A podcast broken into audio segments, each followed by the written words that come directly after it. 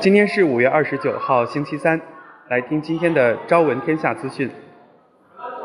五月二十八号，国务院新闻办公室举行省市区系列新闻发布会，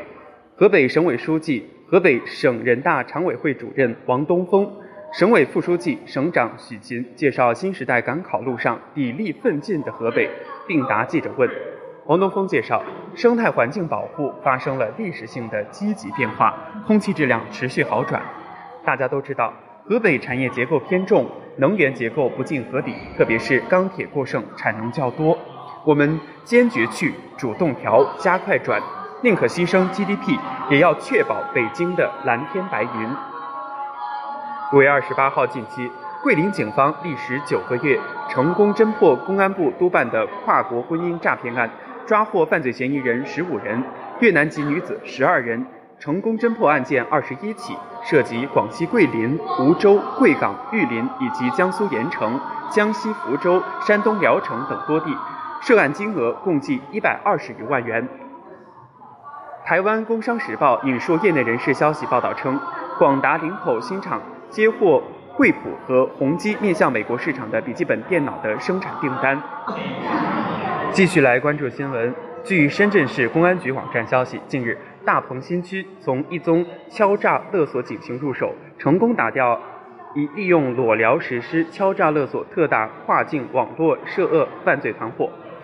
抓获犯罪嫌疑人三三十二人。该团伙自二零一八年初开始疯狂作案，受害者达两百余人。二零一九年四月，长安福特销量依然。未止跌，同比下滑百分之六十，到一万四千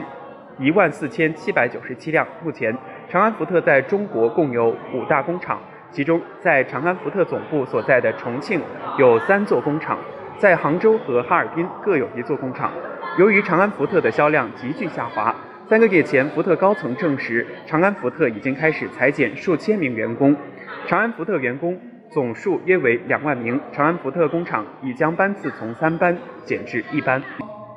我们继续来关注今天的早新闻。五月二十八号获悉，湖南洞口杀害五人嫌疑人张居谦已服毒自杀。从洞口县委宣传部相关工作人员处了解到，目前他们已经接到通知，嫌疑人张坚张居谦疑似已经死亡，但具体情况还在了解中。自二十五号案发起，当地武警、公安由两千余人增加到六千余人进行全力搜捕。二十七号晚间，嫌疑人张居谦的悬赏金额也从五万提升到十万元。据内蒙古自治区纪委监委消息，内蒙古自治区二连浩特市政协党组书记、主席郁志云涉嫌严重违纪违法，目前正在接受纪律审查和监察调查。五月二十八号消息，据山西省纪委监委通报，日前，大同市纪委监委对原大同市质量技术监督局党组书记、局长张渊起严重违纪违法问题进行了纪律审查和监察调查。日本机床工业会五月二十三号发布的四月机床订单额确定值显示，对中国订单额同比减少百分之四十八点七。下降至一百五十六亿日元，连续十四个月低于去年，跌幅比三月的百分之四十四有所扩大。对于进入五月后中美贸易摩擦激化的警惕感加强，出现了担忧前景的声音。对中国出口占日本机床外需的约两成。由于上年表现强劲的反向作用等，在面向机电、精密机械和汽车等广泛领域减少了百分之五十左右。五月二十八号讯。稀土板块今日再度大涨，上证 A 股指数中，金利永磁七天豪取六涨停，有延新、延新财丰板、英洛华科技股份有限公司涨超百分之六，烟台正海磁性材料股份有限公司、宁波运生等跟涨。港股中，中国稀土涨近百分之十，西美科技、星宇控股涨逾百分之五。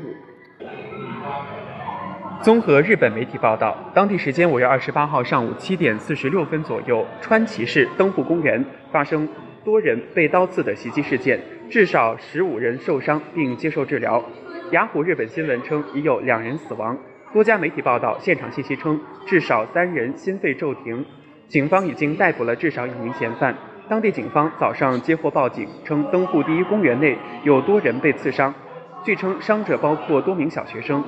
警方正在调查各种细节，包括现场发现的至少两把刀具。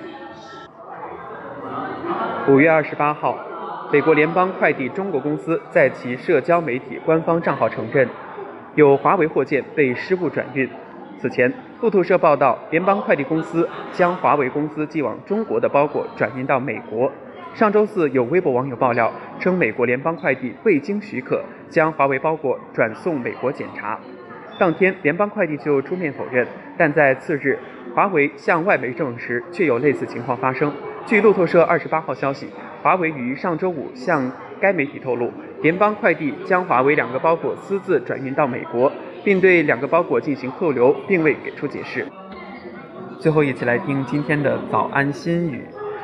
经历多了，你就知道，如果自己没本事，再多的社交也都是浮尘。人都会有心情不好的时候，说不上来的失落，道不明白的难过，理不清的交错。明天再见。